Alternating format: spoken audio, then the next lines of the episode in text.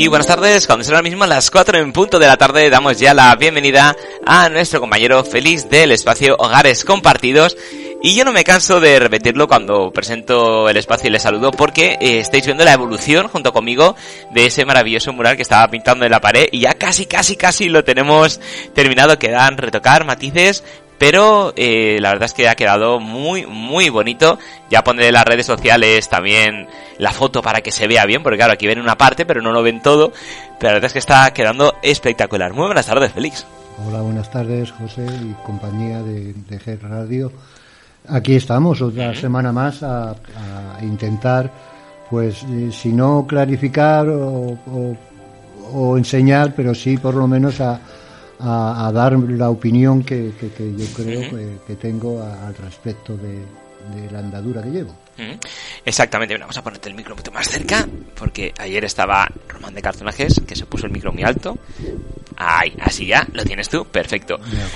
Muy bien, bueno, vamos a hacer un pequeño eh, resumen para poner antecedentes a la gente que a lo mejor se está incorporando. Uh -huh. eh, el anterior programa estuvimos hablando de las adicciones y entramos en el mundo del alcohol. Uh -huh. Y estuvimos hablando un poco de la relación que había entre el alcohol y la calle, por así uh -huh. decirlo. Sí. Siempre hablando de tu experiencia, que claro. eso te gusta recalcarlo. Claro, sí, sí, porque claro, eh, es indudable que que igual muchísimas personas eh, les ha tocado vivir la andadura que yo haya podido llevar o lleve, pero con el resultado totalmente distinto o, o, con otro punto de vista que el que yo pueda exponer. Muy bien, y hoy toca seguir hablando de adicciones, uh -huh. porque la adicción no solamente está el alcohol, que, que, el alcohol es una droga, sino otro tipo de drogas, uh -huh. para enfocarlo mejor. Eh, cuéntanos qué, qué te encuentras en la calle. Pues bueno, en, en la calle eh, es indudable y, y, te lo encuentras todo. Luego depende ya de lo que tú quieras buscar en, en definitiva.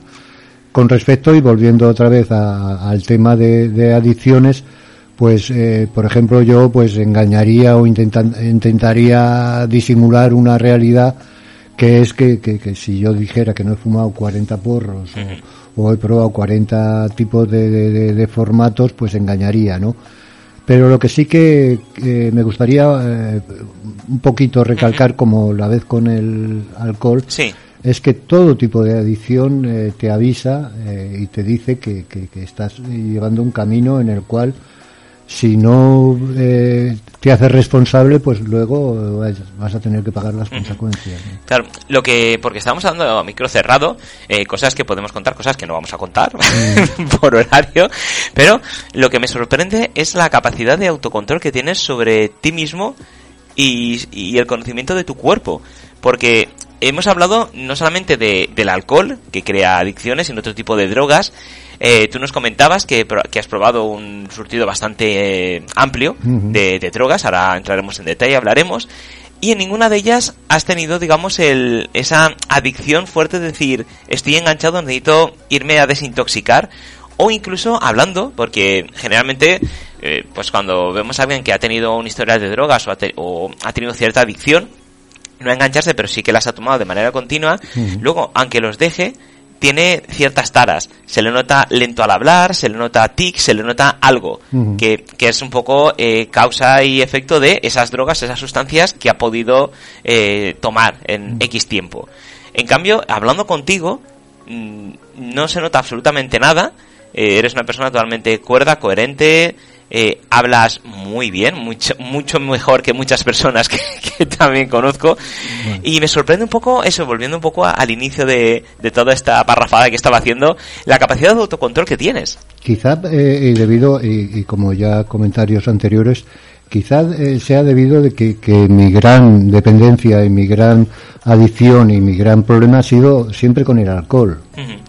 Pero ¿cuál es eh, mi formato? Que, que yo, eh, una vez que, que, que he podido eh, controlar el, el, el, beber un día o una época o un tiempo, pues eso me ha dado la opción de darme cuenta de, de esas otras adicciones, de esas otras drogas y de esos otros comportamientos. Entonces yo pues me he visto involucrado con muchísima gente en la época de los 80, por ejemplo, de cuando fue el, el boom de, de, de, la heroína, y demás sustancias opiáceas y tal, ¿no?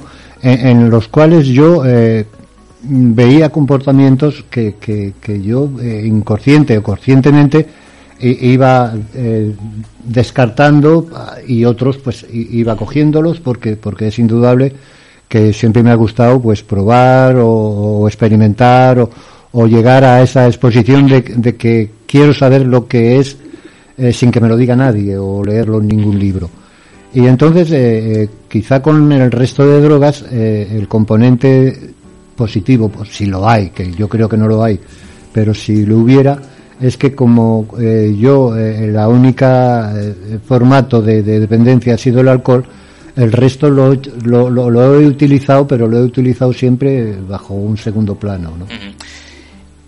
Y bueno, has hablado que en el mundo de los 80 eh, luciste en el mundo de la heroína. Muchos, bueno, muchos, muchos músicos de los 80 cayeron tristemente con, con esta droga y algunos fallecieron. En tu caso, ¿cómo capeaste esto? En mi caso, eh, capeé que ya digo que, que, como estaba envuelto con personas eh, de la calle, que los veía que eh, durante las 24 horas lo único que hacían era recolectar y buscar dinero para, para luego llegar y, y gastárselo en, esa sustancia. Y la verdad es que mm, hablaba mucho con ellos y me, me decían, incluso me comentaban, que era eh, alcanzar un grado de, de, diferente, ¿no? De, de, de mente, de, de, todo. Pero claro, yo mm, veía toda una serie de incompatibilidades por otro lado porque los veía que, que, que se quedaban, como yo digo, con, con, la muerte del loro. O sea que, que llegaba el momento que después de consumir esa sustancia, pues, pues su, su mente o su cuerpo, más que su mente, su mente sí, quizá puede ser que se multiplicara, pero su cuerpo se quedaba totalmente pues mm, fuera de, de las reacciones que yo que yo pudiera tener o que yo pudiera accionar en ese momento, ¿no?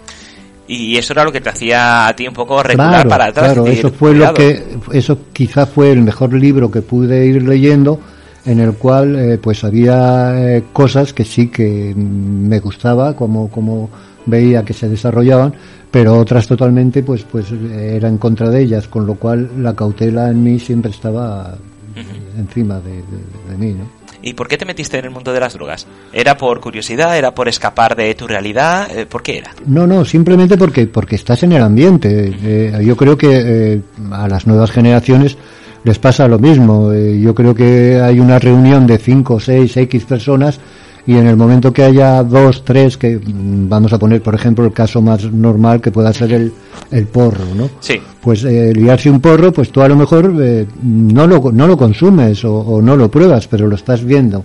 Con lo cual ya sí que coges un, un, hábito de, de, de, de, estar ahí viéndolo y considerarlo pues, pues lo más normal, ¿no?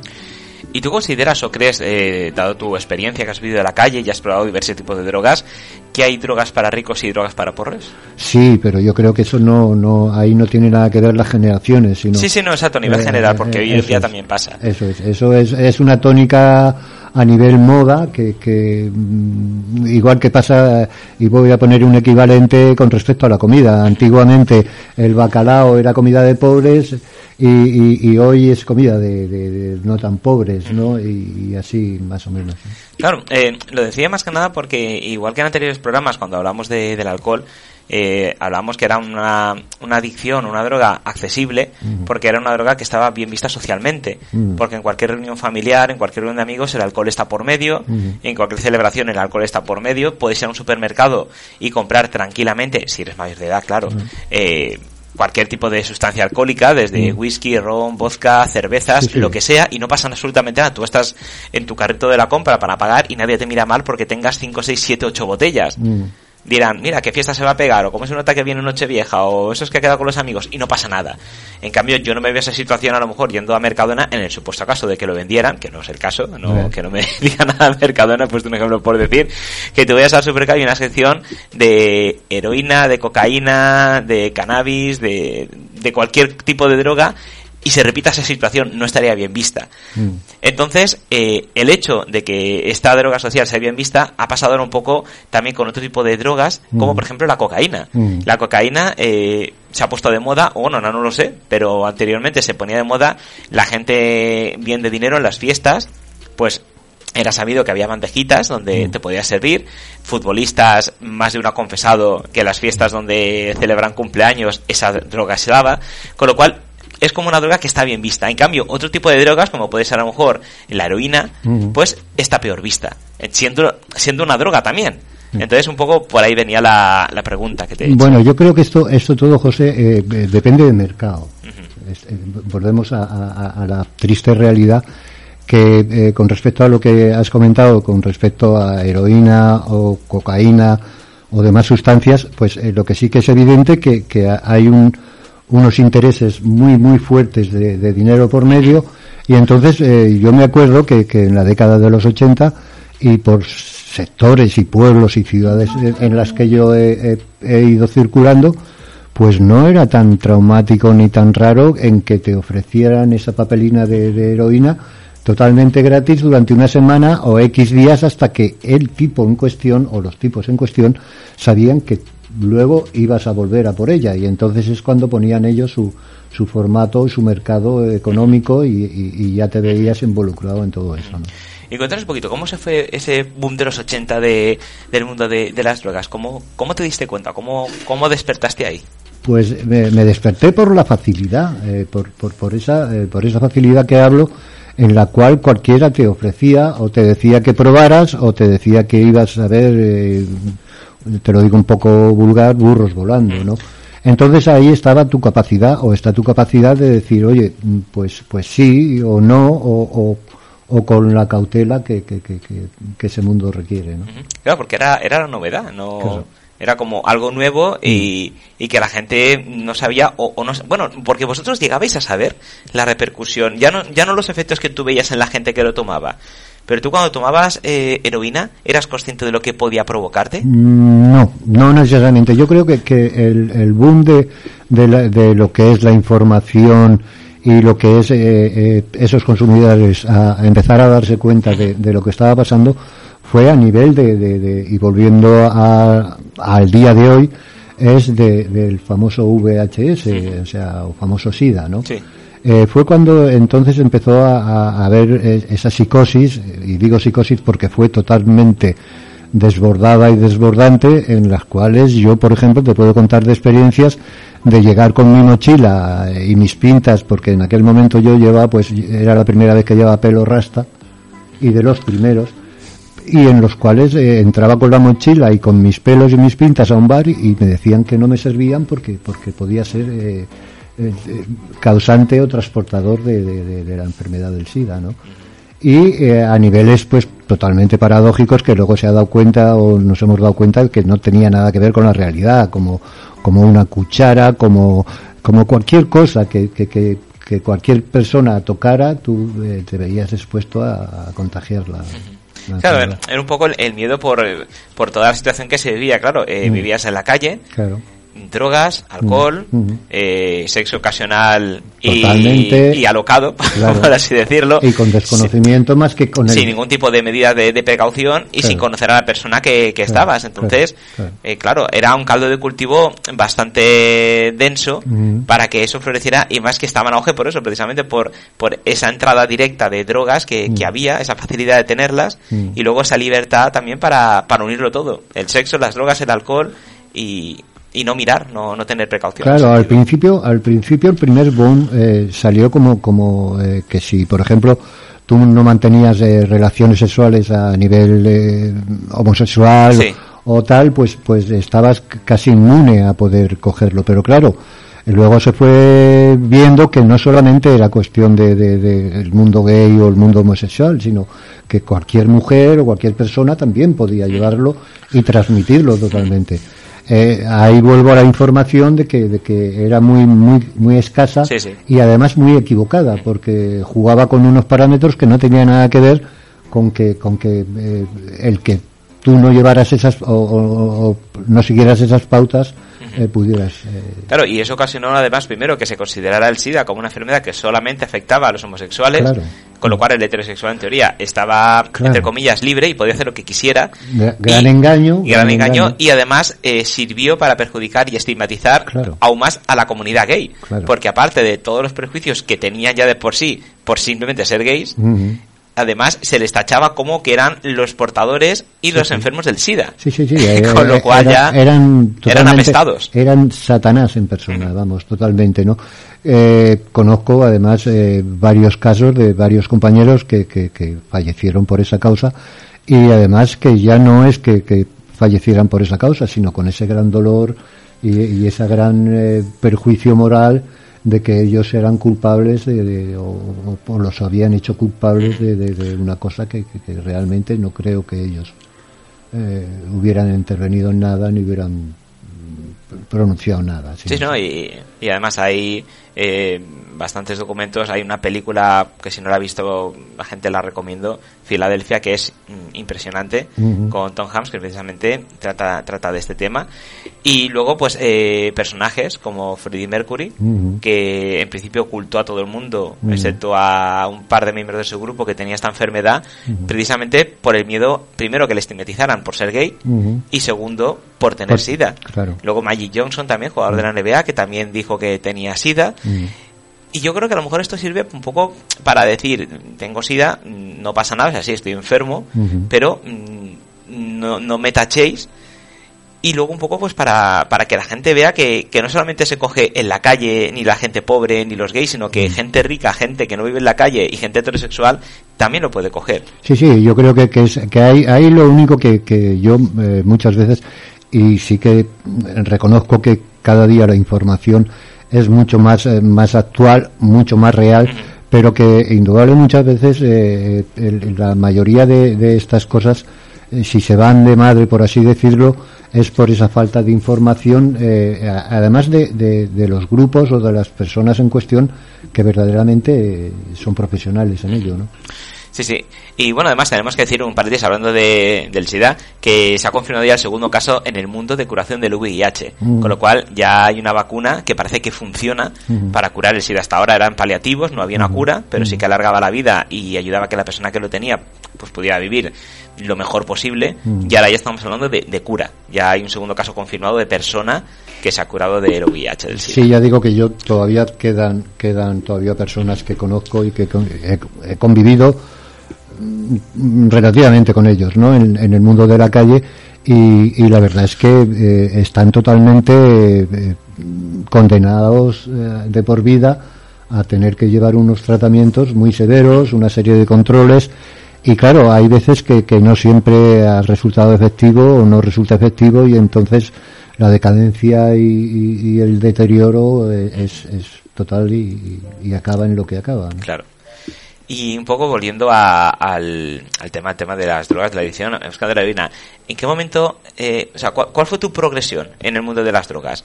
Empezaste con el alcohol uh -huh. y ¿cómo fuiste subiendo por, eh, en el resto de sustancia que fuiste consumiendo? Fui, fui subiendo porque, claro, indudablemente, cuando tienes veintipocos de años, uh -huh. eh, no miras ningún tipo de consecuencia ni, ni del día de mañana. Al ser una vida tan real y tan activa y tan tan real eh, en la calle, pues yo mmm, nunca he sido persona que, que he hecho rechazo. Sí, he, ido haciendo rechazos cuando ya he ido cogiendo conocimiento de, de, de donde me metía, ¿no? Pero hasta que no era plenamente consciente de dónde estaba metido, pues yo seguía el vaivén de la calle. Pero ¿en qué momento alternas? Es decir, eh, combinabas varias drogas, pues estabas con heroína y te pasabas a otra, o decías, mira, este ya sé lo que me va a hacer, ya he visto los efectos, no me acaban de convencer, o ya sé lo que es, voy a ver otro tipo de droga qué efectos tiene en mí. Sí, claro, eso es lo que te, es, es lo que intentaba comentarte, ¿no? De que, de que yo, por ejemplo, el, el problema mío siempre ha sido el alcohol. Entonces, eh, eh, una vez que, que yo, por ejemplo, estaba bajo el efecto más o menos fuerte del alcohol, entonces pues llegaba cualquier persona de las que te encontrabas por la calle, que te reunías o estabas o había un mínimo conocimiento y venía con lo que venía. Entonces, al venir con lo que viniera, pues, pues yo decía, pues si no lo he probado voy a probarlo y si ya lo he probado, como más o menos sé por dónde va, pues voy a seguir con ello. Lo que nunca he sido ha sido, por ejemplo, eh, no me gusta la palabra, pero pero es la que hay. Nunca he sido yonki, más que si, si esa palabra existe en el alcohol, pues es de lo único que verdaderamente he sido yonki. Porque define yonki. Yonki es, es una persona que está única y exclusivamente dedicada para, para, para calmar o, o colmar su, su, su dependencia. O sea, que tú podías estar tranquilamente sin tomar ningún tipo de sustancia y tenías una vida normal.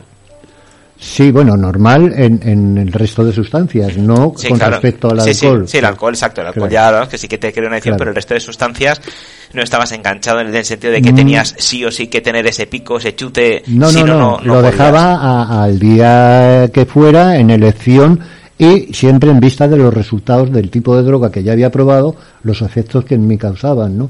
Porque, por ejemplo, tengo algunas en las que, por ejemplo, solo las he probado pocas veces porque he visto que el resultado pues pues no me no, no, no podía controlarlo. Entre ellos eh, una muy fuerte muy poca conocida pero muy fuerte y muy famosa en, en, en México que es el peyote. Háblanos de ella explícanos. El peyote es un cactus.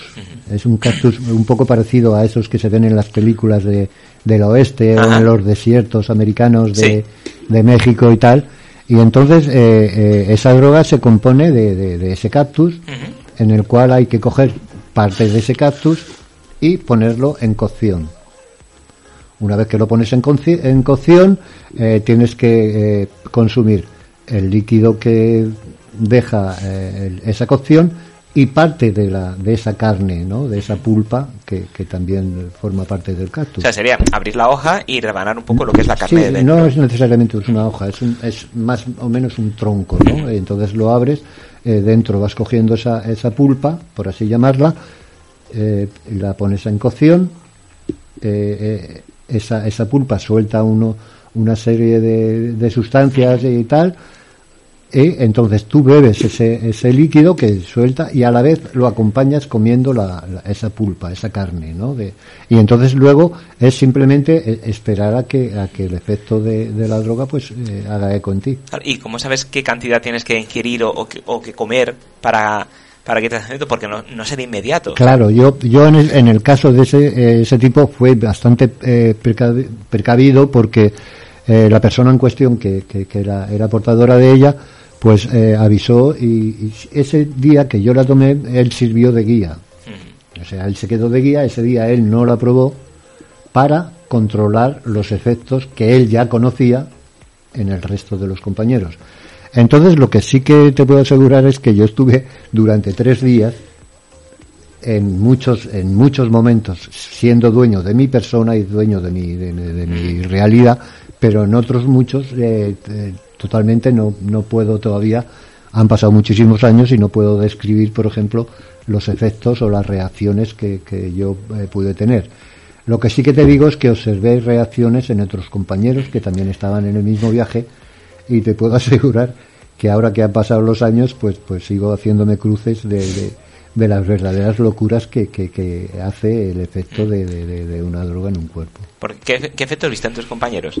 pues vi, eh, una de las cosas que más me quedó grabada fue uno de las personas que estaba, eh, además eh, hacíamos un poco de música de percusión y demás, y entonces había una pandereta muy grande, de estas que se tocan para Navidad y tal, ¿no? Pero más grande, o sea, bastante más grande.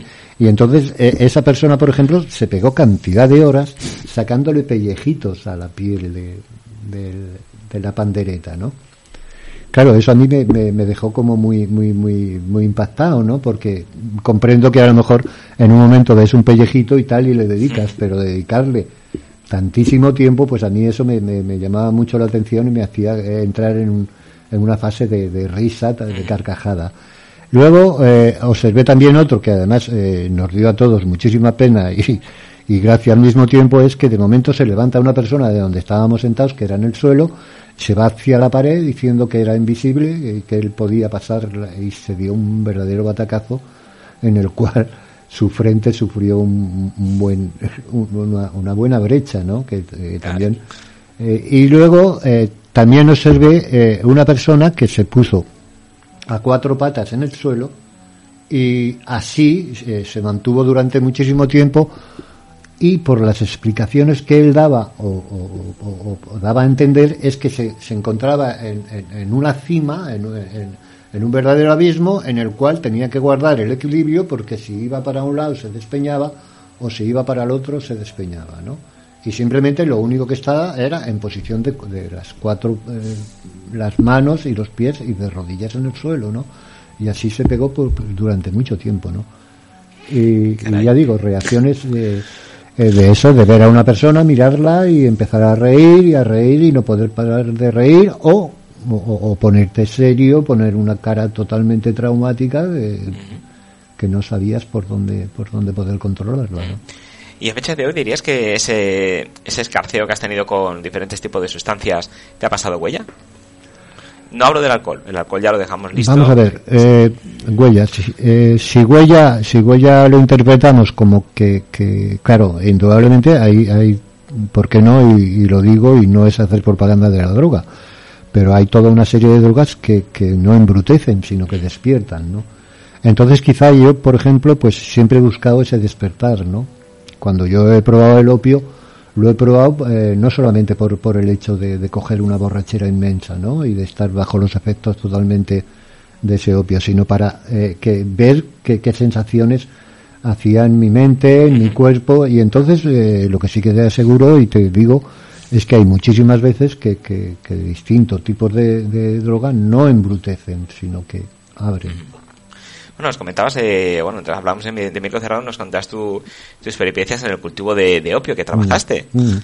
Y que... No, bueno, trabajar no, yo fui eh, totalmente ilegal, meter, meterme totalmente ilegal en los campos que, que se plantan para luego el consumo de, productos farmacéuticos. Claro, claro ahí, ahí, va yo, o sea que productos farmacéuticos salen de ahí. Claro, claro, es que ahí las multinacionales se encargan de preparar eh, la droga en cuestión en el laboratorio y luego exponerlas al campo y luego volver a recolectarla para, para, para adquirir los componentes que necesitan.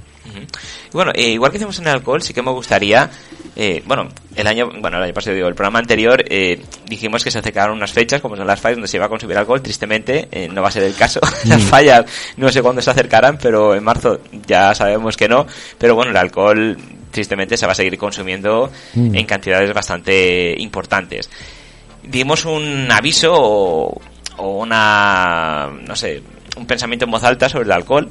Sí que me gustaría también que dieras lo mismo con el tema de, las drogas. A la gente joven que, que está o que quiere probarlas o las ha probado o está no enganchado pero cerquita. ¿Qué, mensaje les dirías? Eh, es que el mensaje puede ser, eh, incluso fíjate, me lo pueden tachar de polémico, me lo pueden tachar de, de 40.000 formas.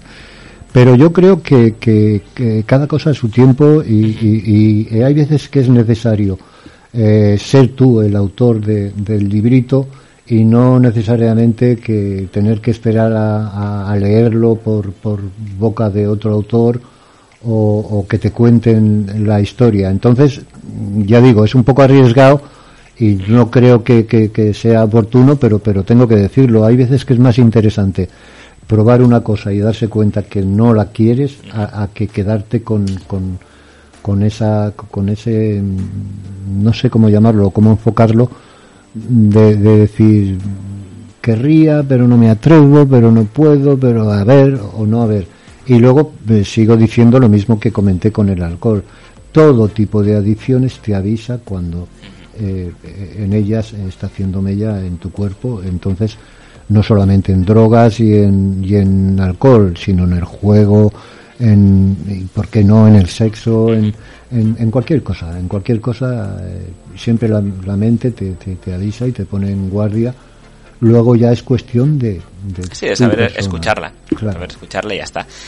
Bueno, muchísimas gracias, Félix. Un placer como siempre y nos vemos el miércoles que viene. De acuerdo, aquí estaremos. Bien, hasta luego.